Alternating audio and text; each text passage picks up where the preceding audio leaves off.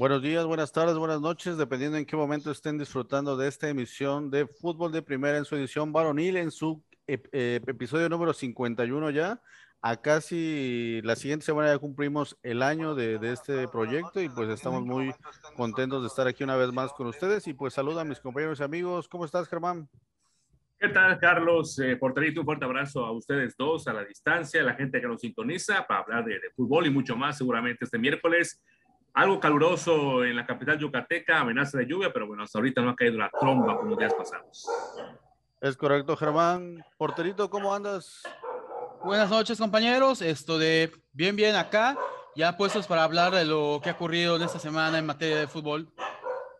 Es correcto, pues aquí saludando una vez más a la gente de 69 Opichán Radio y a la gente de Teleplay Sureste, que pues con ellos no tenemos el año, ellos tenemos ahí algunos mesecitos, pero bueno, ahí muy contentos de seguir compartiendo con ustedes este espacio deportivo de fútbol, de fútbol femenil y de fútbol varonil y hoy nos corresponde pues lo más relevante en la última semana en el fútbol varonil y le recordamos que nos sigan en nuestras redes sociales, en nuestro canal de YouTube como Fútbol de Primera y también en nuestro canal en Evox como podcast donde están pueden ver toda la gama de programas que hemos tenido, programas especiales y demás contenidos exclusivos para que ahí le, le den seguir, le den me gusta y pues compartan y que se integren al debate, ¿no? Ahí con nuestros seguidores que de repente ahí nos comentan y que de repente igual nosotros nos falta algún dato para que se vuelvan parte de este proyecto de igual manera, ¿no? Y pues bueno, vamos a comenzar con pues un poco de la información que ya empieza a surgir acerca de los Paralímpicos, donde pues a los Olímpicos este, en Tokio les, les dimos igual seguimiento, no es fútbol, pero bueno, nos interesa también el desempeño de nuestros compatriotas mexicanos y pues estamos muy contentos porque sabemos que la, delegación paralímpica siempre tiene buenos resultados y pues en esta ocasión ya tenemos la primera medalla porterito. Platícanos cómo estuvo. Pues bueno, es como menciona acá, eh, pues el lunes fueron inaugurados los Juegos Paralímpicos eh, de Tokio y pues bueno, ya está, ya está, ya había iniciado la participación de la delegación mexicana y en este caso, pues en una, una disciplina en donde México está acostumbrado a tener medallas tanto en olímpicos en, de verano como paralímpicos, pues es en la de natación, en este caso, aunque normalmente es en clavados, esta vez fue en, en 100 metros dorso. Y en este caso, pues la mexicana Fabiola Ramírez terminó en tercer lugar de, de su hit y se hizo acreedora de la, medalla, eh, la medalla de, de, bronce, en este caso.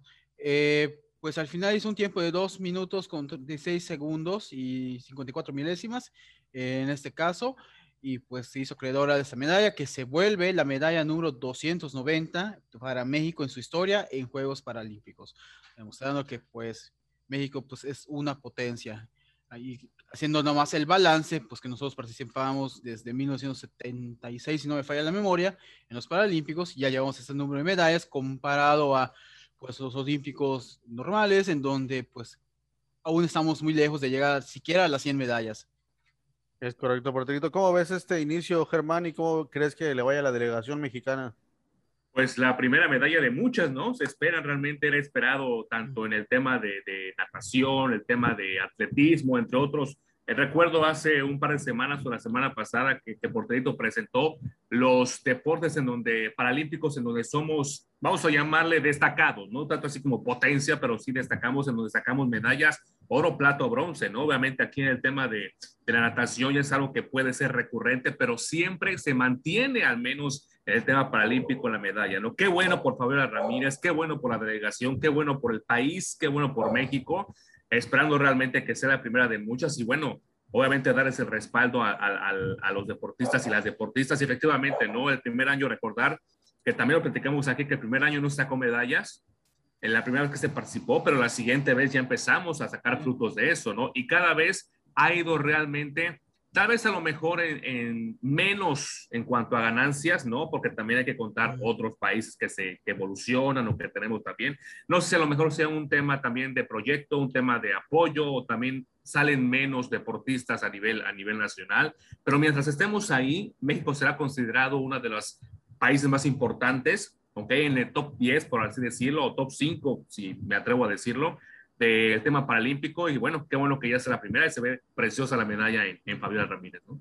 Es correcto, compañeros, pues muy contentos de compartirles esta noticia y pues aquí en Fútbol de Primera vamos a estarle tratando de darle seguimiento a nuestros competidores y dándoles estas felicitaciones a, a su gran esfuerzo y volvemos a repetirnos, ya el hecho de que estén allá ya los hace unos grandes deportistas y unos grandes ganadores y pues ya que nos traigan las medallas, que ellos cumplan con este gran sueño de tener medalla olímpica, pues es un gran logro y que aquí en fútbol de primera trataremos de, darles seguimiento, ¿no? Y pues bueno, algo que teníamos muy abandonado desde los últimos, el último medio año, era esta Liga MX que si les soy sincero, pues yo ya me perdí, ya ni sé quién fue campeón, yo ya no sé ni qué pasó, porque pues tuvimos demasiado fútbol internacional, olímpicos, Eurocopa, y probablemente en este programa pues era parte importante la Liga MX varonil, pero pues sí pasó a tercer término y con la duración del programa y, con el hecho de que es una, una vez a la semana, pues siempre se la dejábamos de último, pero ahora a petición del porterito,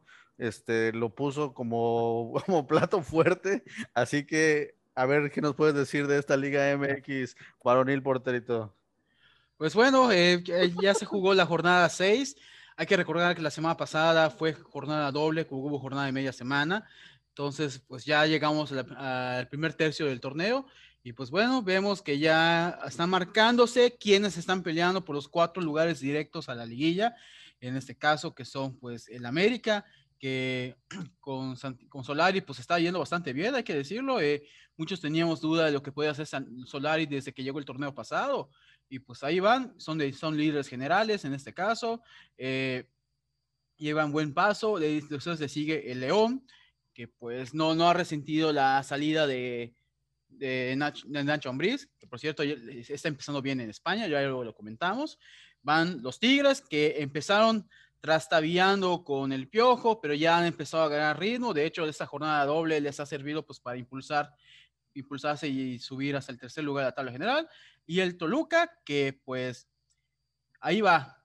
Tuvo por ahí dos partidos consecutivos malos, la derrota con Cruz Azul y el empate con, con Mazatlán. Ahorita empataron el visitante contra Atlas, pero bueno, pues ahí la directiva no le aceptó la renuncia a Hernán Cristante, lo cual me parece lo más, lo más correcto, lo más lógico, porque realmente no está, no está teniendo un mal torneo, solamente fue muy malo ese partido con Cruz Azul, hay que decirlo.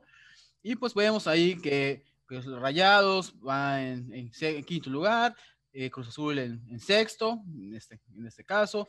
Ahí vemos que van bajando y los equipos que están bastante mal y que pues uno no se entiende por qué anda así, con todo y que tiene seleccionados, que incluso fueron medallistas como es Chivas, y otro como Puma, que pues lógico que está ahí después de la desmantelada que le ha dado la directiva y aún así la directiva se atreve a pedirle buenos resultados a Lilini.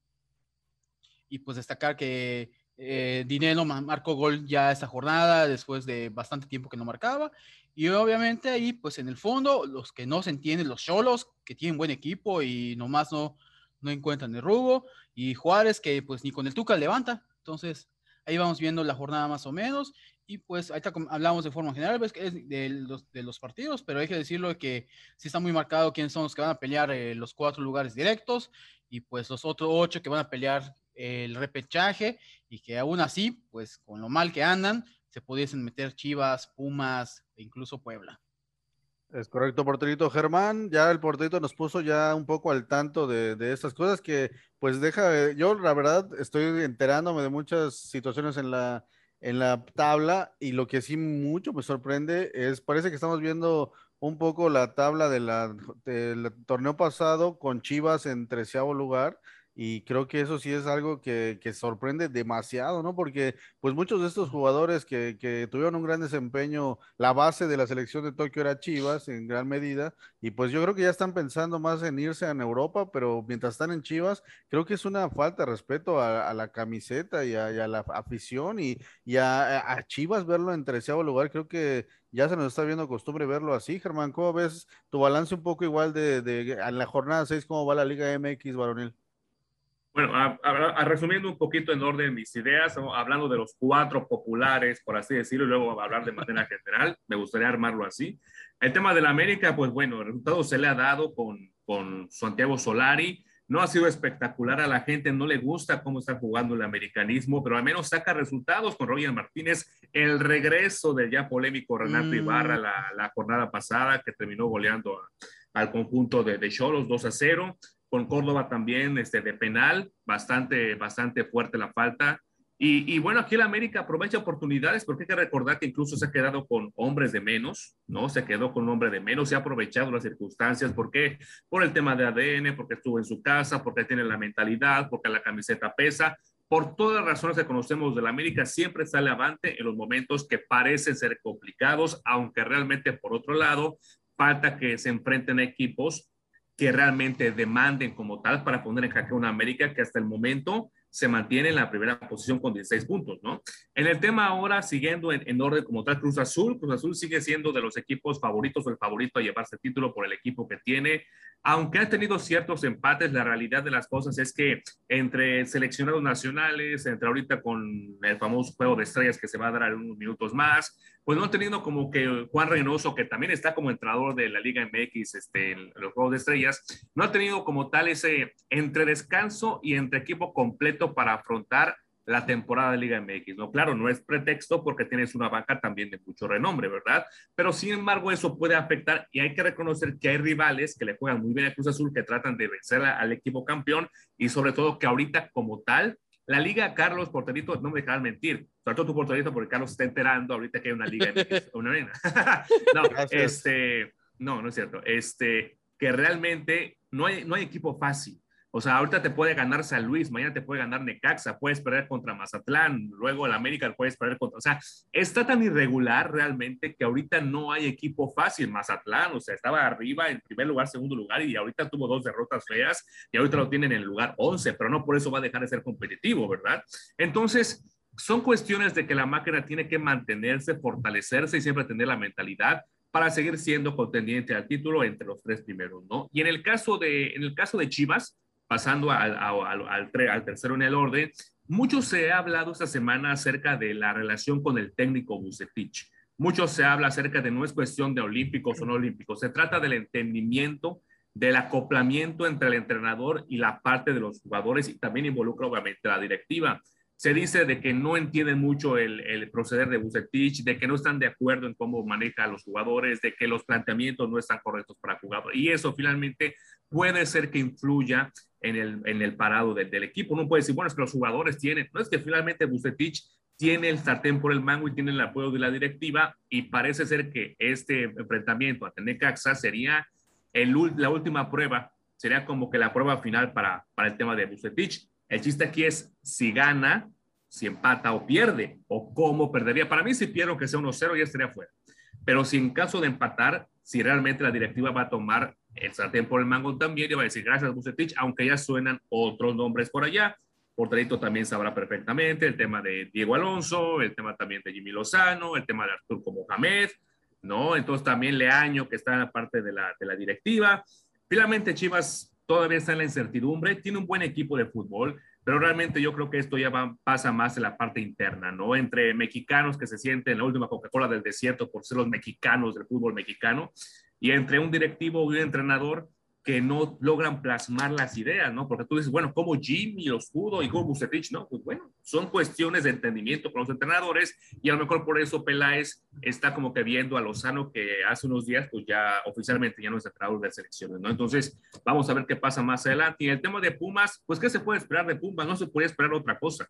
Él, se le quitan a González, le quitan a Vigón, le quitan a Mayorga, le quitan a Iniestra, se van jugadores de calidad, entran refuerzos de medio pelo, este Gabriel Torres es una vergüenza, eh, Fabio Álvarez ni se diga, y ahorita, hace unas cuantas horas ya oficialmente, ya empiezan a haber cambios en la directiva. Chucho Ramírez deja de ser el presidente deportivo, el director deportivo, y ya vamos a ver qué cambios van a haber. Obviamente esto lo presenta como una renuncia que tiene el, el, el ex Puma o Puma, vamos a llamarle de cuna.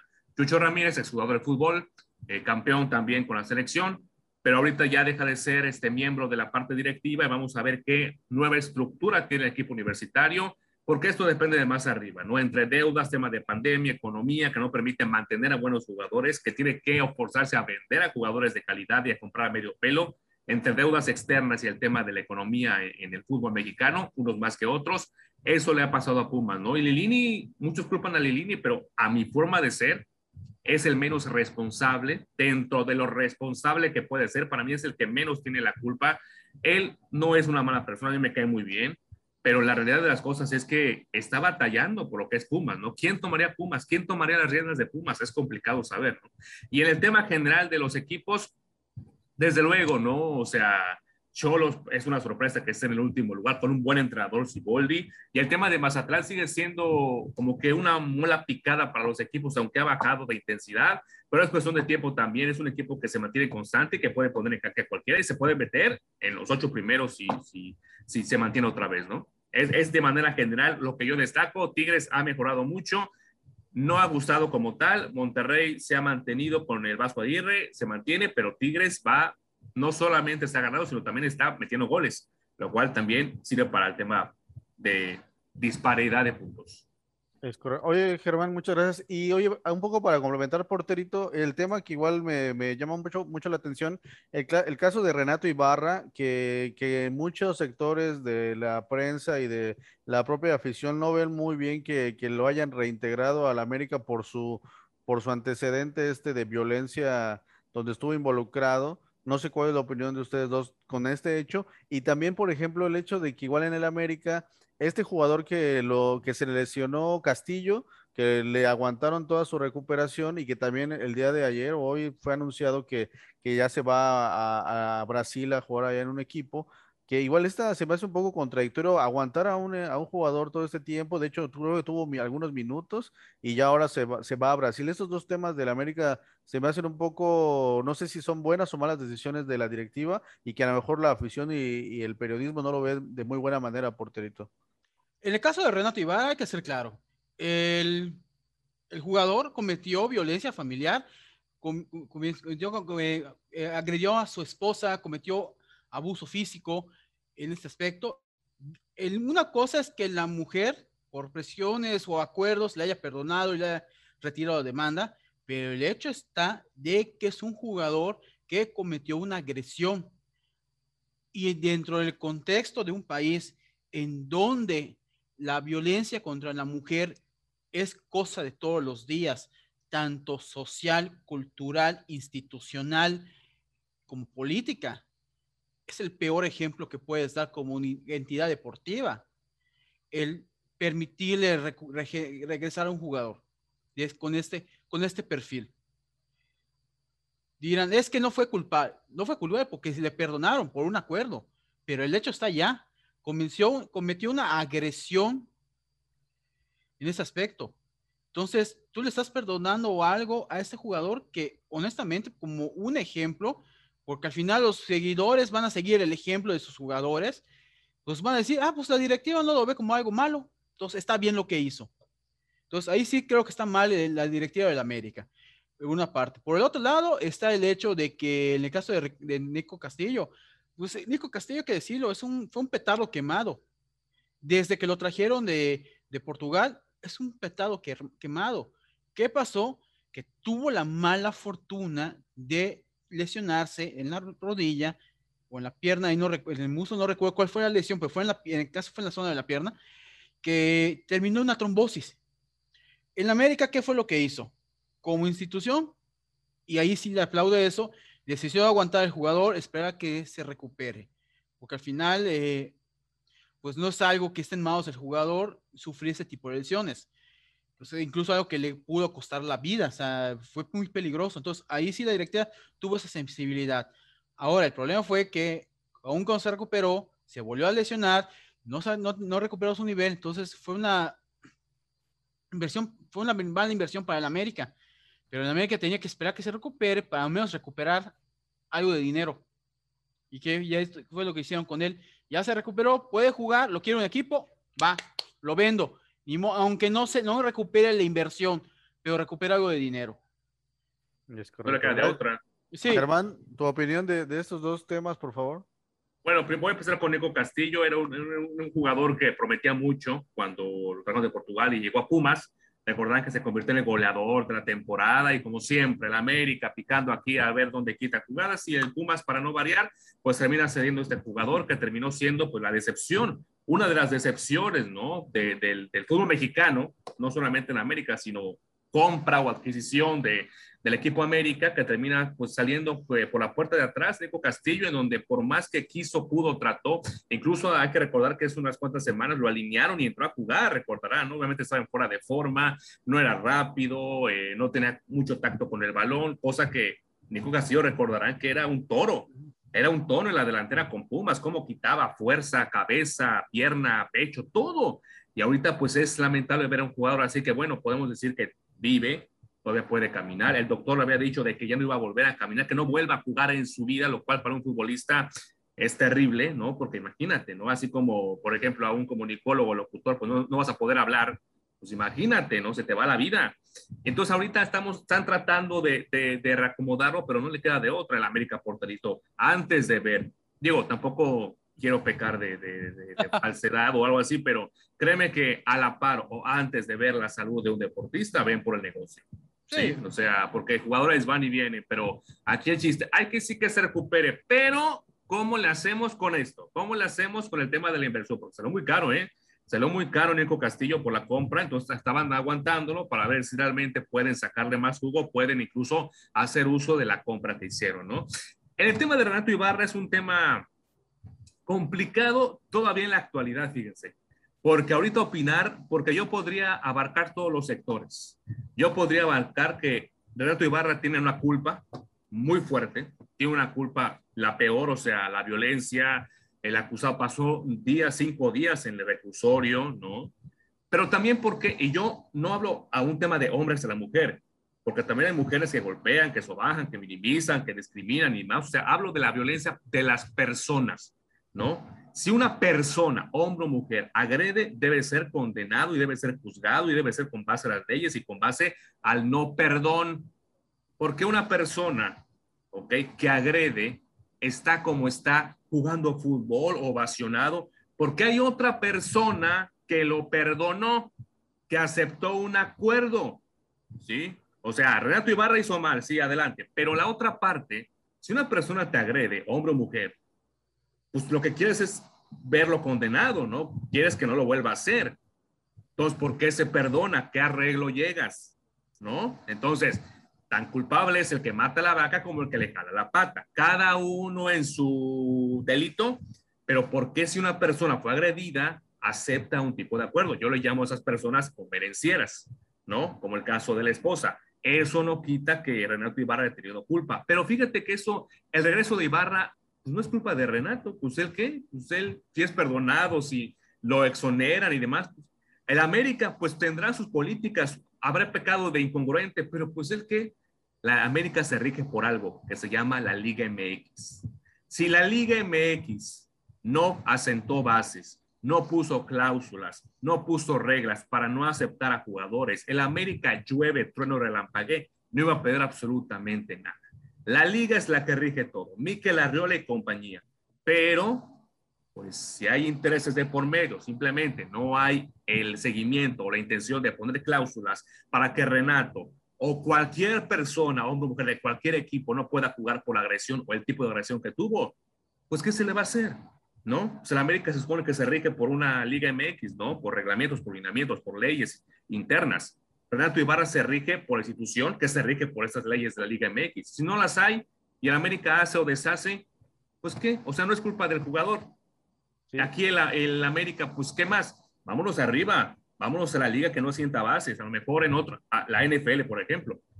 La NFL, un claro ejemplo de que primero te multa, da la, da la señal, da el aviso y luego empiezan las investigaciones, pero tu buena multa y tu, escarme, eh, tu tu escarmiento público ya lo tienes, ¿no? Ya lo tienes. Entonces, con Renato, todo viene desde arriba. Si la liga lo permite, pues él bien capaz de juega, ¿no? Sí, como eh, hay que recordar el año pasado el caso de Joao Malek, ¿no? Que también estuvo involucrado en una imprudencia, en un este, accidente automovilístico, si no estoy mal, y también era muy, de repente como que sí lo vetaron un poco, lo mandaron a, a, a un equipo ahí en la liga de ascenso, y ahorita no sé dónde acabó ese jugador, pero era muy, se quedaba mucho entredicho la rigidez tal vez que debería tener las leyes, como bien dice Germán de la Liga MX, tener contemplado este tipo de casos y pues los clubes, ¿no? No sé qué tanto te beneficia tener a jugadores con este historial, ni que fueran Messi, ¿no? Ni que fueran un jugador que te vaya a resolver totalmente un, un torneo, ¿no? Pero pues ya eso ya es decisiones, porque de hecho Renato igual estaba en otro equipo, ¿no? Llegó ahorita de rebote. En el Atlas, que también, que también fue un escándalo, porque cómo el Atlas va a permitir que un jugador con ese antecedente, volvemos a lo mismo, ¿no? Ahora, para el América, Renato Ibarra viene a caer de perlas por todo lo que hizo anteriormente en aquella final contra Monterrey que se vio lesionado y que dicen que por eso a lo mejor no quedó campeón en América o desde antes, que era un jugador fuerte, desequilibrante, metía sus goles, metía asistencia, o sea, como jugador es muy bueno pero ahorita que metió su gol, la gente está indignada de que, incluso periodistas, ¿no? En redes sociales lo habrán leído, de que cómo la afición se olvida del golpe a la mujer, incluso están las portadas en diferentes medios, golpe de autoridad. Obviamente a, una persona que, es muy sensible en ese tema y todo eso, pues obviamente las mujeres, ¿no? Y, más que están en, en, en, en, ese contexto, ¿no? De dependerse y demás, dicen, qué vergüenza de portada, ¿no? ¿Neta? ¿O cómo es posible? ¿O porque, porque juegan con las palabras, sí, pero los temas ahorita son muy delicados de mencionar. Incluso hay a lo mejor periodistas o narradores que no lo quieren mencionar, ¿no? Y para otros muy normal. Dirán, pues ya fue celebrado o simplemente separo las cosas de lo personal a mi trabajo como deportista, ¿no? Como periodista.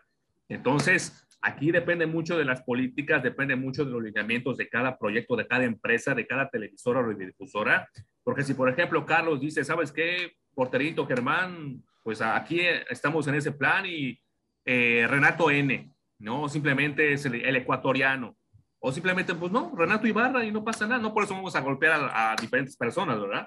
Pero pues simplemente depende mucho de cada institución, de cada de cada persona, sobre todo los medios nacionales y que están allá, que están más cercanos a los jugadores y sobre todo a las instituciones. Sí, es correcto. Pero bueno, ya cambiando un poquito ya lo, vámonos a la futbolístico, porterito. Y pues bueno, el Diente López, que en la era de, de, de ¿cómo se llama? De, el Tuca del Tuca, sí, gracias por Torito, pues era de los jugadores que casi no tenían minutos y de que en su momento nosotros ahí en nuestros primeros programas de fútbol de primera, yo mencionaba mucho, ¿no? Que este jugador era pues realmente muy buena calidad con un este, antecedente en Olímpicos con la selección de Argentina, muy buena calidad futbolística y que sorpresivamente el Tuca no le daba minutos, pues ahora lo vemos que está de líder de goleo porterito. Pues bueno, ya sabemos que el Tuca, cuando no le agrada lo que hace un jugador y el, jugador no acata órdenes o no acata lo que dice el Tuca, el Tuca lo borra, así de sencillo. Y ya sabemos que el, diente había tenido algunos roces con el Tuca y el Tuca pues dijo, pues no haces lo que yo quiero que te pido, te me vas, te borro. Con tal, tengo otros jugadores que sacan la chamba por ti. Que al final, les funcionaba o no le funcionaba al Tuca, pero el Tuca tenía sus, su forma de actuar congruente o no, no lo sé, pero el Tuca pues sabía cómo dirigía el equipo y muchas veces le dio resultado. Eso sí, desaprovechaba la calidad de un jugador, de hecho igual pasaba lo mismo con este, creo que es Leo Fernández. Leo, Fernández. Leo Fernández que igual no tenía los minutos suficientes en el equipo y pues la afición le exigía que entrara a jugar, sobre todo porque pues algún jugador de repente no estaba teniendo el buen nivel esperado, en todo caso, pero bueno, el Tuca sí manejaba.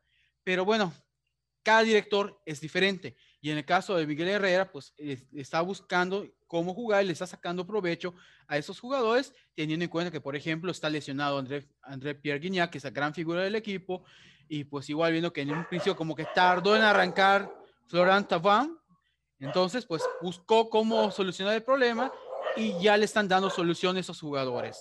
Entonces, pues se entiende que para el estilo de Miguel Herrera, esos jugadores le funcionan y por eso los está poniendo y le están dando resultados. Es correcto. Oye, Germán, igual el caso este de Sendejas, que a mí me dio mucho sorpresa enterarme que él estuvo en selecciones menores de Estados Unidos. De hecho, hay una foto ahí que, compartimos ahí en nuestro grupo secreto de fútbol de primera, donde yo me la topé y se me sorprendió que está junto a Pulisic y me sorprendió aún más que Sendejas trae el 10 en esta selección menor y pues ahora lo vemos que ya está destacando en el Necaxa, que hay que decirlo, está en el Necaxa pues a lo mejor no te da tanto los reflectores, pero él ya está sacando a, calidad, su calidad a flote y pues me da mucho gusto verlo. Yo creo que, que está pidiendo ahí algún llamado en la selección, Germán. Totalmente. Primero, me acabo de enterar que hay un grupo secreto, ¿verdad? De WhatsApp la primera, qué bueno que no, no es cierto. No, no, sin duda alguna, el zurdo, Sendejas, porque es zurdo realmente, cuatro anotaciones, ha sido realmente la revelación del Necaxa. De hecho, tanto con goles como con asistencias, ha sido de los más participativos, junto con Aguirre, que fue parte de la goleada Pumas hace un par de semanas. Este, y Alejandro Sendejas ha llegado para realmente levantar la mano y ser un referente en el cuadro dirigido por Memo Vázquez, ¿no? Que seguramente de seguir así, lo veremos en otro equipo de la Liga MX, si no es que en otro lado del mundo con otro equipo, ¿no? Pero hablando del aspecto de lo personal, sin duda alguna, esto viene a remarcar lo bueno que están en la parte de las selecciones, siendo el número 10 de selecciones menores en adelante, porque eso viene a remarcar la buena campaña que está teniendo de manera individual. Aunque el equipo vaya mal, siempre hay un jugador que puede resaltar y puede hacer la diferencia, ¿no? Y en el tema rápidamente de Nicolás López, pues le cayó bien el tema de que no estuviera Guiñac, ¿verdad? Así pudo, pudo realmente sobresalir Nico López. Imagínense lo que sería ya un Nico López encendido, con un Guiñac que a pesar de que estaría tomando ritmo otra vez después de su, pues uno dice que fue fractura, otros que no tanto de la parte de la pierna del tobillo izquierdo, pero pues es cuestión de que el, el, el instinto goleador del Tigre Guiñac pues es innato, ¿verdad? Es nato totalmente, ¿no? Entonces, esta dupla, más Carlos González, que ahorita está en el 11 ideal, porque metió el, el, primer gol después de un tiro al poste, la verdad es que es, es algo realmente de, de pensarse Tigres, porque vaya cómo lo sufrió el Piojo, ¿eh? cómo lo estuvieron atacando, porque esperan que uno, uno haga maravillas más con el equipo que fue de la década y más con el entrenador, la bestia del entrenador, en el buen sentido de la palabra que fue el Tuca. Vaya paquete para el piojo, que bueno, poco a poco se van dando resultados. Es correcto. Oigan, compañeros, si bien mencionas, aquí tenemos el 11 ideal. Y bueno, yo de este 11 ideal quiero destacar, pues, el, esta Esteban Andrada, ¿no? Que llegó de, de Boca o de River, eh, de allá de Argentina para Rayados. Y Boca también de, de, River, ahí está. Y también el Boca. caso de, de Mateus Doria, que al parecer ya está en trámites para nacionalizarse mexicano y pues también creo que se convertiría ahí en, opción para selección, ¿no? Porque yo creo, que su intención es hacerlo y hay que mencionarlo que ha tenido unos torneos muy buenos aquí en, en la Liga MX y pues ahí va más presión, ¿no? Y para este, estos defensas centrales que, que, que estábamos teniendo problemas, ahí el caso del Titán, donde ya también ya le dieron calle, pero bueno, al final ahí queda este espacio donde quizá ahí Mateus Doria dice, pues ahora es momento, igual y, me, me, mandan llamar, ¿no? Y también el, el, aquí en el 11 ideal vemos a, a, Sebastián Córdoba, donde ya está asumiendo el papel de 10 en el América, ¿no, Porterito? Sí, eh, pues bueno, en el caso de Mateus Doria, pues, ¿qué te puedo decir? Sería una buena, es un buen jugador y podría ser una opción pero también tenemos en cuenta que en la selección mayor pueden subir ahorita algunos jugadores de la defensa que estuvieron en la 23. Entonces, eh, pues no, no, sé qué tanta opción real sea para la, para la defensa de la selección mayor. Pero pues si salen los trámites y es elegible, pues se debe considerar siempre y cuando realmente los jugadores naturales mexicanos como tal, nacimiento, no puedan cubrir esa opción o esa posición. Pero, pues, repito, tenemos jugadores de la sub-23 que pueden subir en este momento a la mayor y pueden cubrir ese espacio. Solo hay que, hay que darles tiempo. Pero bueno, ahí el que decía al final es, es el Tata Martino. Y en caso de Sebastián Córdoba, pues, ¿qué te puedo decir? Eh, lo vimos en, en, las Olimpiadas, es un gran jugador, un gran talento. Y pues, te digo, es cuestión de, es de esos de, de olímpicos que es cuestión de tiempo que vaya al extranjero si no en este torneo, tal vez en el mercado invernal o incluso en el siguiente verano. Pero de que van a irse a Europa, van a terminar yéndose. Y con, con respecto a esto.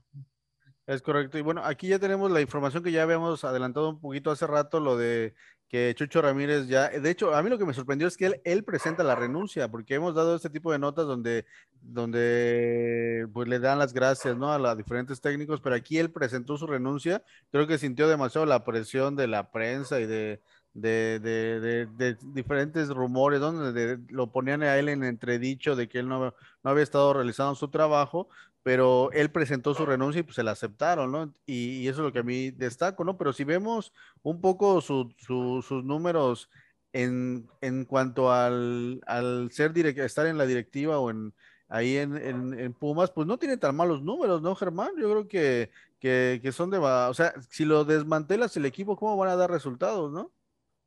Sí, pero obviamente eso viene desde la parte de la forma en que tú gestionas el, el, equipo, ¿no? Con el patronato, el tema de cuánto dinero dispones, si realmente el dinero se dispone para lo que se debe y para quienes se debe. El tema de Ramírez, pues obviamente como todo inicio es color cuento de rosa, ¿no? Cuento de princesas, ¿no? Llegas, de repente traes a Mitchell, que bueno, como entrenador, pues tampoco lo hizo tan mal. De repente empiezan con las gestiones, porque por lo mismo del tema económico, Mitchell se rumoró, o realmente luego se confirmó que fue un tema ya de decisión interna, ¿no? Porque le quitaron jugadores que no querían, luego él pidió jugadores y no se los trajeron por el tema económico, de repente él quería al Pollo Saldívar y luego metieron a Talavera, que finalmente creo que fue una muy buena decisión. Eh, pero bueno, esto fue aparte en, en, el modo operandi, de, en el modus operandi del equipo universitario, ¿no? Entonces, ahí te das cuenta realmente cuál es simplemente el problema, ¿no? Se rumoraba de que Mitch se iba por temas familiares, pero como diría, iba, iba, iba a decir un albur, pero mejor no, pero cuernos que, ¿no? Entonces, dijo, mejor me, me, me, retiro, luego ya se supo que fue por temas también de, de acuerdos de la directiva, ¿no? Chucho Ramírez, al final de cuentas, esto terminó por condenarlo como titular principal en el tema deportivo, en donde pues yo leía columnas, ¿no? En récord de José Ramón Fernández y demás, de que se le veía más con su novia paseando que por el tema del equipo, ¿no? Entonces, si eso tuvo que ver, porque uno se extraña, ¿no? Bueno, gana el equipo de Pumas a Puebla, le gana 2-0 y ya hace modificaciones cuando en las derrotas no lo movías, o sea, seguramente ahí se tejió algo internamente en donde, pues obviamente cuando tú ganas, también te das cuenta de muchas cosas, ¿no? Y si realmente para Pumas, indistintamente de que yo sea afín a ese equipo, que me guste, que me agrade, eh, y para cualquier equipo, ¿no? Si realmente es necesario mover a piezas, ¿no? Que están siendo perjudiciales para poder avanzar, ojalá que la persona que llegue sepa realmente lo que es licitación universitaria y sobre todo pueda acomodar las piezas porque el tema económico no se va a acabar. Gracias, Germán. Oye, porterito, selección mexicana viene clasificatorio rumbo a Qatar, pero era lo que estábamos comentando en algún momento de que a lo mejor no vamos a tener a los europeos, ¿no? Entonces a lo mejor el tema de Matías Doria puede ser que, que, tome fuerza en estos momentos, ¿no? Pues bueno, eh, antes de pasar a la selección, más quiero terminar algo rápidamente con lo de Chivas que pensé que íbamos a comentar. Eh, hace un rato comentó Germán que pues eh, la cuestión era con el técnico y demás, que pues no estaba dando resultados, no tenía las mejores decisiones. Yo creo que el tema de Chivas eh, no es por el técnico. Pueden cambiar el técnico, pero mientras la directiva no ponga en cintura a los jugadores y no ponga eh, ahora sí que un reglamento interno fuerte y sanciones por indisciplina, las cosas no van a cambiar. Son los mismos jugadores con algunas incorporaciones que estuvieron con Luis Fernando Tena, que estuvieron con Tomás Boy, e incluso todavía quedan algunos de los que estuvieron con Cardoso. Entonces, si ya pasaron todos esos técnicos y no cambia la situación, no es el técnico, son los jugadores. Entonces, si podrán cambiar a Bucetich y poner a Mohamed, a Diego Alonso o incluso a Jimmy Lozano, pero pues, repito, si la directiva, en este caso Ricardo Peláez y a Mauri, no ponen las cosas en orden, no ponen sanciones, no apretan, ahora sí, ahora sí que si no se ponen los pantalones ante los jugadores, las cosas no van a cambiar, así de fácil, porque realmente el problema aquí son los jugadores, los jugadores no están interesados en el equipo, están interesados en otras cosas que no tienen que ver con Chivas y eso es es una gran falta de respeto. Y con respecto a la selección mexicana, pues bueno, al final el castigo fue menor de lo esperado. Se terminó reduciendo un partido nada más. No hay afectación para la selección femenil en este aspecto, salvo que se saquen un partido de la manga ahorita antes de, del partido eliminatorio y digan que va para la femenil, lo cual sería una, una falta de respeto muy grande. Pero bueno, bien merecida esa sanción.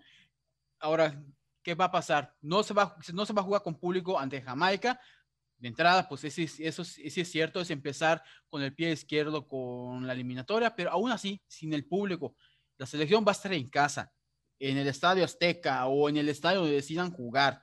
Por, bueno, aunque se fue que va a estar en el Azteca, igual y cambia, no lo sabemos.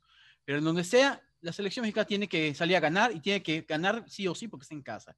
Entonces, aquí la cuestión es que Tata Martino y los jugadores, los que pueda convocar, los que ya sean nacionales, los de la Major League, o de las otras ligas que no son Inglaterra ni España que vengan, pues esos jugadores que se pongan los pantalones, que se pongan el chile de que se está empezando la eliminatoria para Qatar y que tienen que ganar sí o sí en la circunstancia que sea.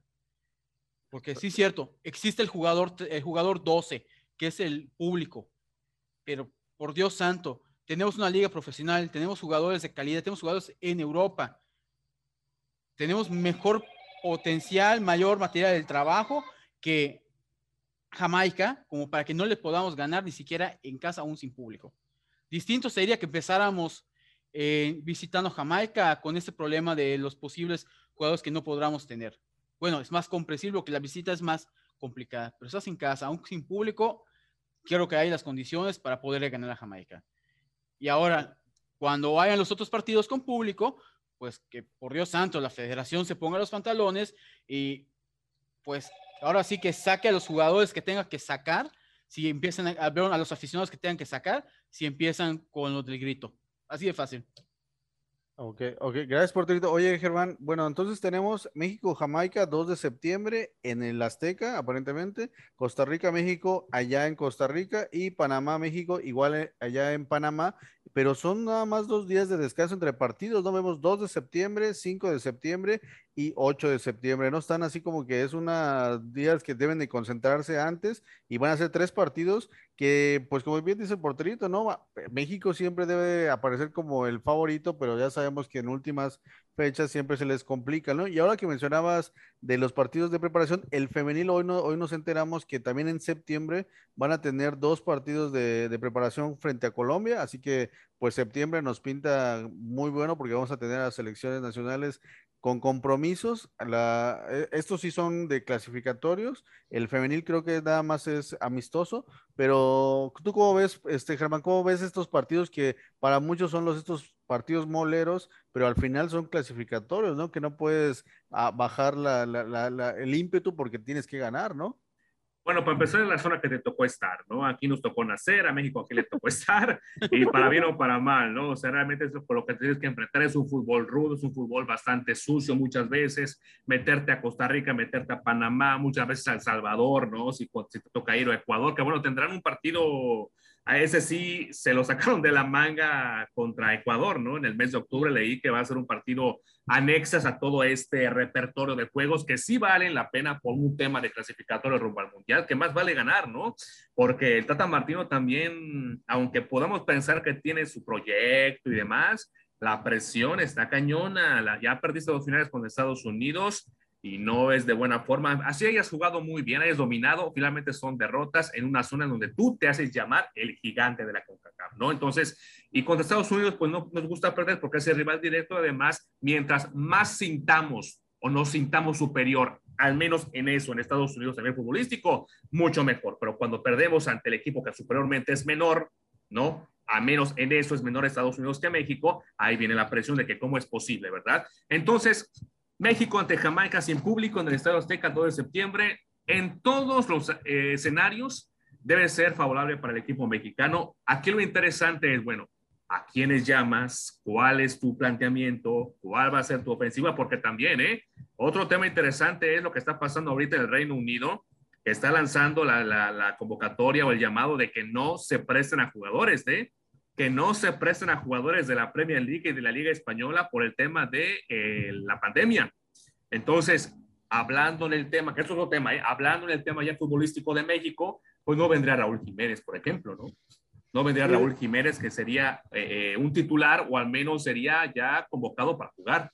Sí, de hecho, igual hoy igual ya se anexó la Serie A, así que a la lista se agrega es Raúl Jiménez, el Chucky Lozano, Héctor Herrera, Guardado, si, si es que se, sigue considerando a él, Diego Laines, Néstor Araujo y Johan Vázquez, que, que, son los europeos que están ahorita ahí, igual falta el Tecatito, eh, que también está allá en Europa, y quizá los otros, ¿no? Este, este, ay, se me fue, el que está en, en Holanda. Este, Edson Álvarez. Edson. Edson, Álvarez. Eric pues hay varios, igual. Es, eh, Gutiérrez, exactamente. O sea, hay varios que están allá y que al final no van a poder ser considerados porque al parecer ya es un hecho que no quieren proteger por el tema pandemia y pues no van a arriesgar sus ligas, son demasiado. Pero Infantino también ya lanzó su, su, mensajito, ¿verdad? Sí, mira, con todo respeto, eh, se me hace una, un ejemplo perfecto de doble moral de estas ligas porque no, no quieres arriesgar a tus jugadores, no quieres contribuir a la situación de la pandemia. ¿Y por qué tienes públicos en tus estadios? sobre todo que en Inglaterra no se ha controlado la pandemia, ha habido rebote, e incluso se dijo que la final de la Eurocopa que se jugó allá fue un super, un super propagador del virus, sobre todo de la variante Delta. Entonces, con todo respeto, eso es, eso es doble moral. Simplemente quieren proteger, o sí, quieren proteger su negocio, pero realmente lo que les interesa es el negocio, no la cuestión de salud, no la situación de la pandemia. Con todo respeto, porque si fuese así, estarían jugando todavía sin público.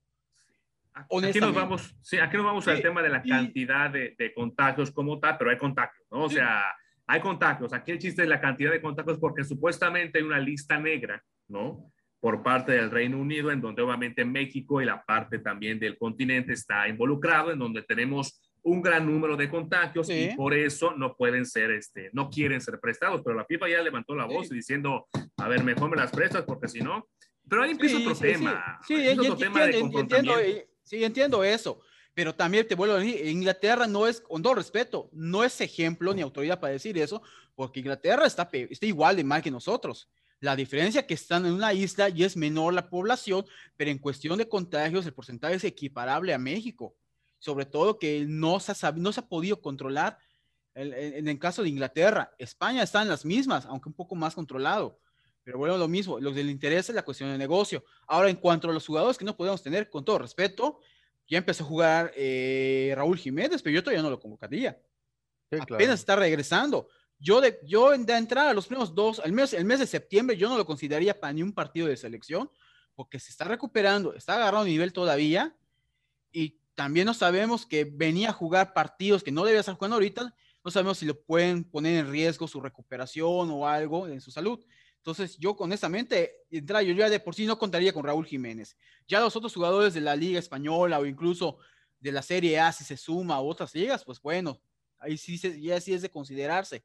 Pero pues, para eso está la Liga MX, para eso tenemos a Mario Soccer de vecinos, tenemos jugadores allá y vemos que al Tata le gusta convocar jugadores de ahí, menos el Chicharo, pero pues, todos los demás pues, son convocables. Entonces, ¿de, qué se, preocupa?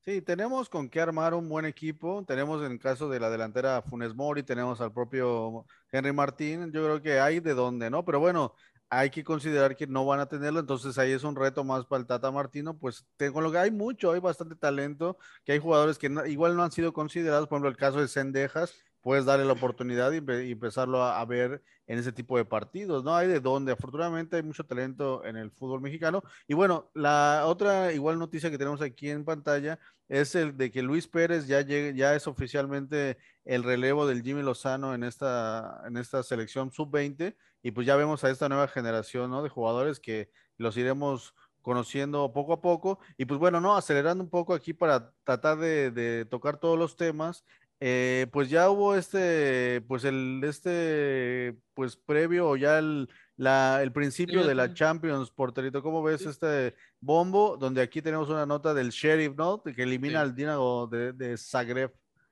Pues bueno, eh, una de las cosas que ahí sí considero que hizo bien Jan Infantino, no Infantino, perdón, no Infantino, perdón, el presidente de la UEFA, ay, se me fue el nombre, cuando llegó al cargo, fue esa modificación a Champions League permitiendo que haya una redistribución de los cupos y dando más cupos para otros equipos que no son de, las ligas, de las ligas grandes. En este caso, permitiendo que más países puedan jugar eliminatoria y diversificando la representación. Entonces, eso nos ha dado varios equipos buenos, nuevos, que de repente tal no tienen la mejor participación, de repente deslumbran, pero el punto es que se les da la oportunidad de jugar eh, la Champions y tener este roce internacional, esa exposición. Y pues bueno, es ese caso del Sheriff, que es un equipo pues relativamente joven, como vemos allá, fundado en 1962, y que pues bueno, está, es campeón en su liga y ya se metió y tiene un estadio pequeño que como menciona la, la aplicación, para criterios de la liga mexicana, ni siquiera podría jugar en primera división A. Entonces, ¿qué es lo que hemos comentado? Que honestamente ese criterio del cuaderno de cargos de calidad para hacer la Liga Mexicana de calidad, tomar el número de aficionados en un estadio es ridículo, porque incluso hay equipos, eh, eh, ha habido equipos en la Liga Española o en la propia Premier League que han subido a primera división, a la, máxima liga, y tienen capacidad de repente para 5 mil o hasta 10 mil aficionados nada más no ha sido problema. Lo único que les piden es mejorar las condiciones, que eso sea más viable acá, pero bueno, eso es punto y aparte. Entonces, aquí centrada, pues se, agradece que haya nuevos, nuevos equipos que puedan disputar, porque al final eso ayuda al fútbol y ayuda al sentimiento de lo que representa el fútbol, de que es que cualquiera lo puede jugar, en este caso. Y con respecto a los participantes de la Champions, pues ya están eh, listos los bombos. Mañana es el sorteo para ver cómo quedan los grupos. Y como vemos, en el bombo 1 está el Chelsea, Villarreal, Atlético de Madrid, Manchester City, Bayern Múnich, el Inter, el Lille y el Sporting. Están los campeones. Y nos preguntan, ¿por qué está el Villarreal allá? Porque es campeón de la UEFA Europa League.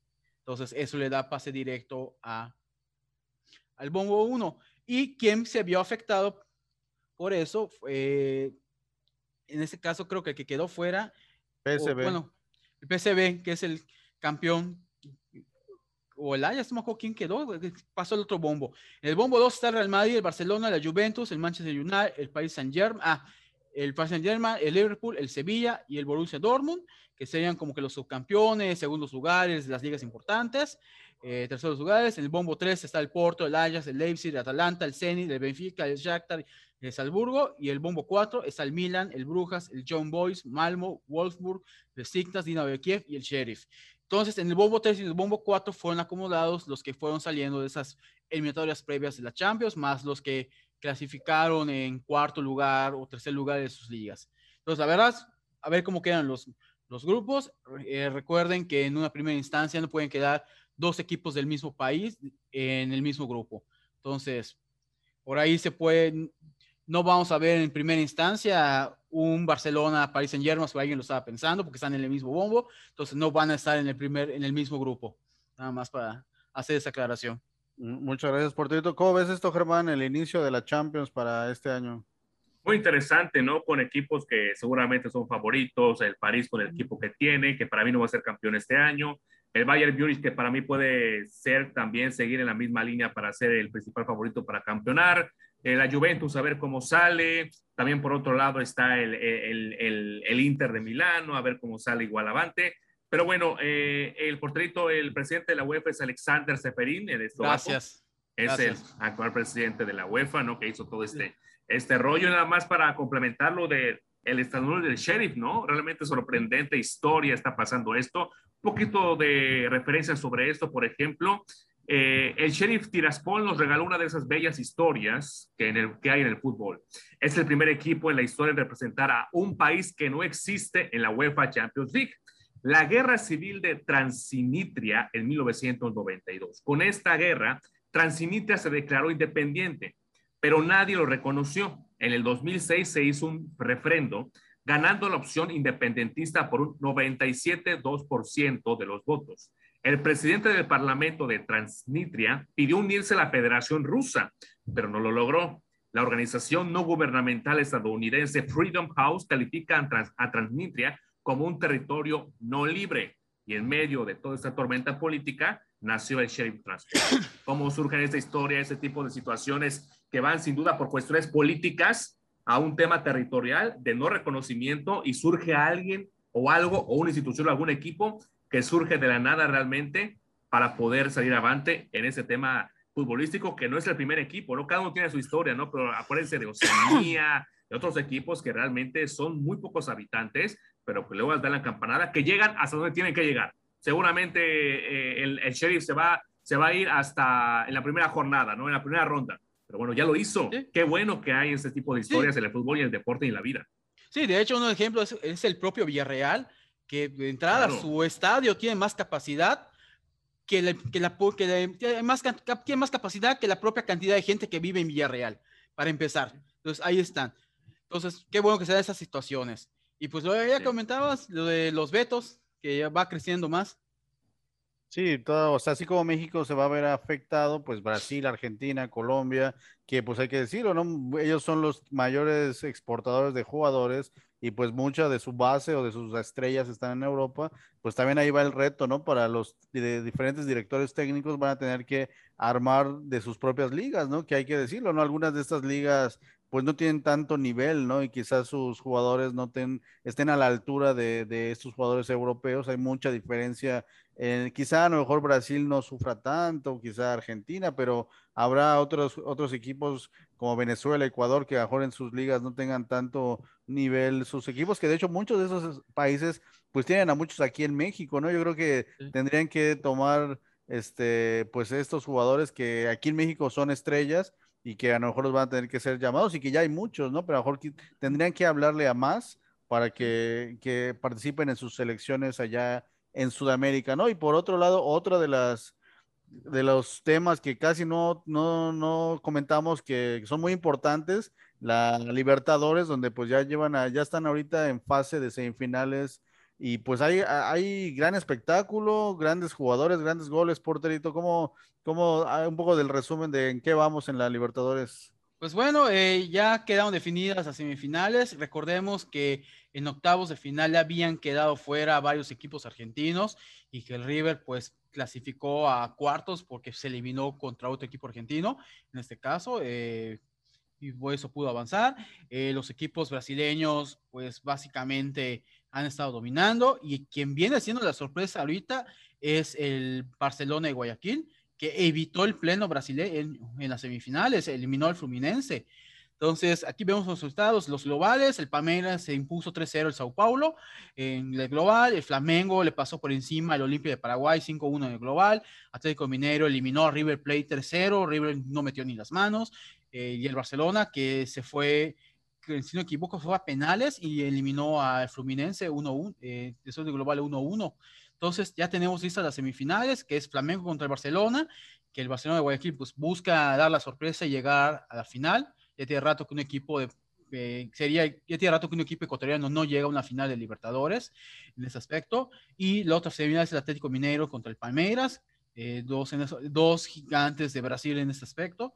Y pues en la tabla de goleadores vemos que lo comandan pues los equipos brasileños básicamente, por ahí se metió otro equipo de, me parece que es de Ecuador o de Perú, no me acuerdo muy bien, de hecho ni siquiera distingo bien el, el logo, pero bueno, lo llamativo de los goleadores es Hulk, que se incorporó a partir de octavos en la Copa Libertadores y que pues bueno, pues ya lleva siete goles. Es correcto. Sí, de hecho, yo estoy ya ansioso de ver al Atlético Mineiro, porque así como menciona, ¿no? Está Hulk, pero también está Edu Vargas y está su nueva contratación Diego Costa. Entonces se me hace una tripleta de la delantera que, que está temible, ¿no? Son jugadores muy fuertes, habilidoso Edu Vargas, creo que están, la van a la pueden romper. Y a mí me llama mucho la atención el caso de Gabigol, este Gabriel Barbosa, este brasileño, que se me hace como que es, ya es un ícono de la Libertadores tiene no sé cuántos años que mete goles, llega a la selección y como que no, no, no brilla tanto como en este torneo. Y hay que decirlo, es un torneo muy como que, no sé si llamarlo como canchero, ¿no? Entonces creo que este jugador está hecho y diseñado para la Libertadores porque todo, cada año él es campeón goleador o está peleando el, liderato de goleo y pues este año no nos deja, no nos queda mal, ¿no? Y el caso de, del Atlético Minero, creo que con esta tripleta van como favoritos, yo creo. Y, pues hay que estar muy pendientes de la Libertadores. Germán, ¿tú cómo ves este panorama de la Libertadores? Muy interesante, sobre todo como equipos que ya son conocidos desde hace un año prácticamente, como Mineirao, Palmeiras, que son referentes en las fases finales, pero que ahorita busca realmente demostrar una muy buena cara de acuerdo a la ronda final, ¿no? En semifinales, el Flamenco con este goleador Gaby Gol, como bien comentas, hay jugadores que se les dan ciertos equipos y ciertos torneos, ¿no? Hay que recordar, y ahorita Gaby con este, con este gran desempeño, sin duda alguna, porque pues fueron 10, 10 anotaciones y luego Hulk, es parte también de Mineirao, 7, luego Fred también como parte de, de Fluminense, 7, luego Ronnie 6 y Miguel Borja 6, y realmente es un jugador que es constante al momento de estar en la cancha y que muchas veces el Flamengo pasa a siguientes rondas por un jugador, no que termina sacando la casta, ¿no? Al momento de meter goles. Claro, es un equipo, pero cuando se trata de ser efectivo frente al marco, Gol siempre se hace presente, ¿no? Así que va a ser interesante con este jugador Flamengo enfrentando al Barcelona y el Minerao con Palmeiras, sin duda alguna, ya, ya prácticamente son conocidos en esta fase del torneo. Es correcto. Oye, porterito, ya nos quedamos sin tiempo. ¿Qué, qué, qué, quieres que terminemos con algo en especial para, para eh, cerrar?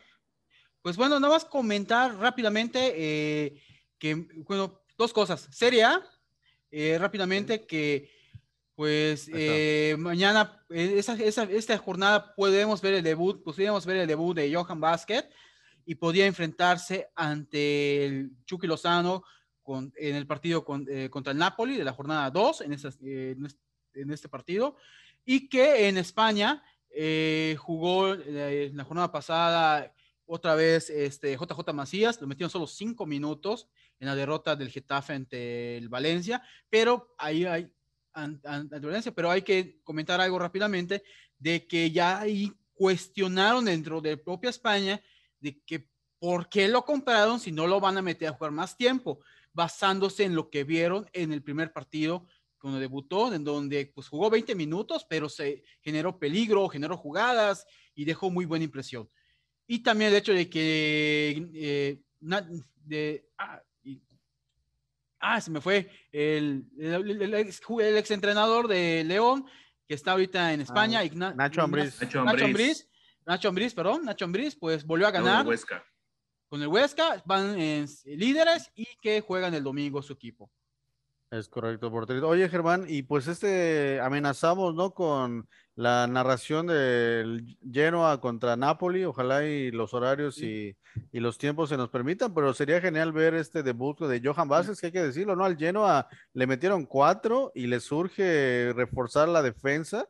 Y en el caso del Napoli, este, pues me tocó ver el partido a detalle y el Chucky entró al minuto 70 de cambio, entró y participó en la jugada de, uno de los del segundo gol, pero hay que decirlo, el Napoli jugó con 10 jugadores a partir del minuto 20 por, al, por ahí, le expulsaron a Osimen con una jugada ahí medio, medio, medio complicada, ahí con un medio manotazo en la zona del área y lo expulsan.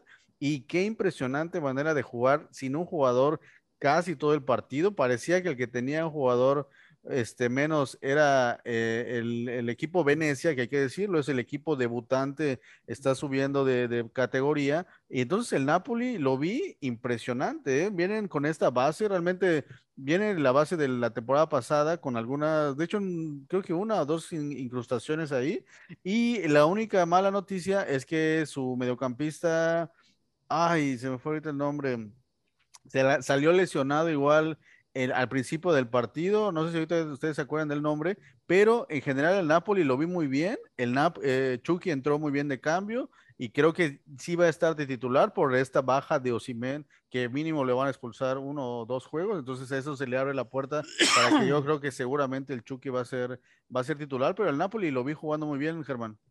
Totalmente, y eso demuestra la hegemonía y el nivel que tiene este equipo, que lamentablemente no pudo pasar al tema de, de la Champions, ¿no? Recordaremos que estuvimos en ese partido donde se quedó a unos cuantos puntos de, de poder penetrar la zona de clasificación por el desempeño, se quedó ahí, pero bueno, el Venecia pues ahora sí que bienvenida a la Serie A, ¿no? Para poder empezar. Es una cuestión de tiempo, seguramente no la va a ir muy bien como tal a Venecia. Esperemos que sí, ¿verdad? Como institución que está experimentando, conociendo, eh, analizando cómo les va a surgir este, esta nueva etapa ya en, primera, ahora sí que en la primera división de, de Italia y el Napoli, pues esperando a que se recupere lesionados, a que expulsados pues ya regresen y sobre todo un jugador tan importante como el Chucky Lozano por un nuevo entrenador. Hay que recordar que está iniciando esta nueva etapa el, el equipo el equipo napolitano, que esperemos realmente sea, sea algo productivo para, para más adelante, ¿no? 2-0, eh, este, te, voy a comentar quién empezó, este, eh, Zielinski, Lobotka o Fabián, ¿quién fue? Quién fue Zielinski, Zielinski fue lesionado.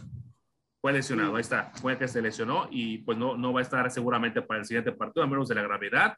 Este, y pues ojalá el Chucky Lozano siga siendo referente y mostrando al nuevo entrenador, ¿no? Porque cada entrenador pues tiene una nueva, nueva idea, tiene un nuevo punto de vista, un planteamiento diferente. Y el Chucky, ojalá que en cualquier entrenador que llegue, cualquier parado y a cualquier jugador, siempre haga la diferencia para bien para su equipo, ¿no?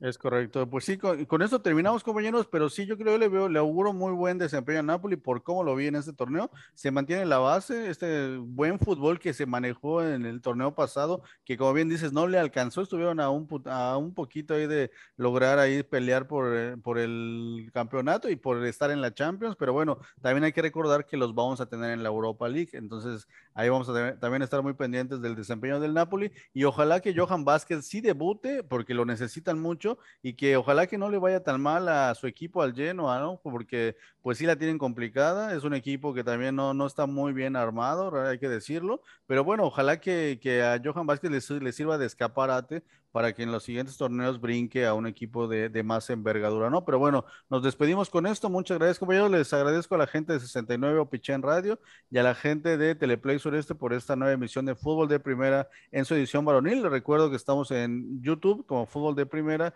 y en Evox como igual como Fútbol de Primera y nos pueden checar todos los capítulos y episodios. Y te agradezco por tu muchas gracias. Al contrario, Carlos, nos vemos, hermano. Ay, nos vemos. Gracias, Germán. Muchas gracias, Carlos. Nos vemos.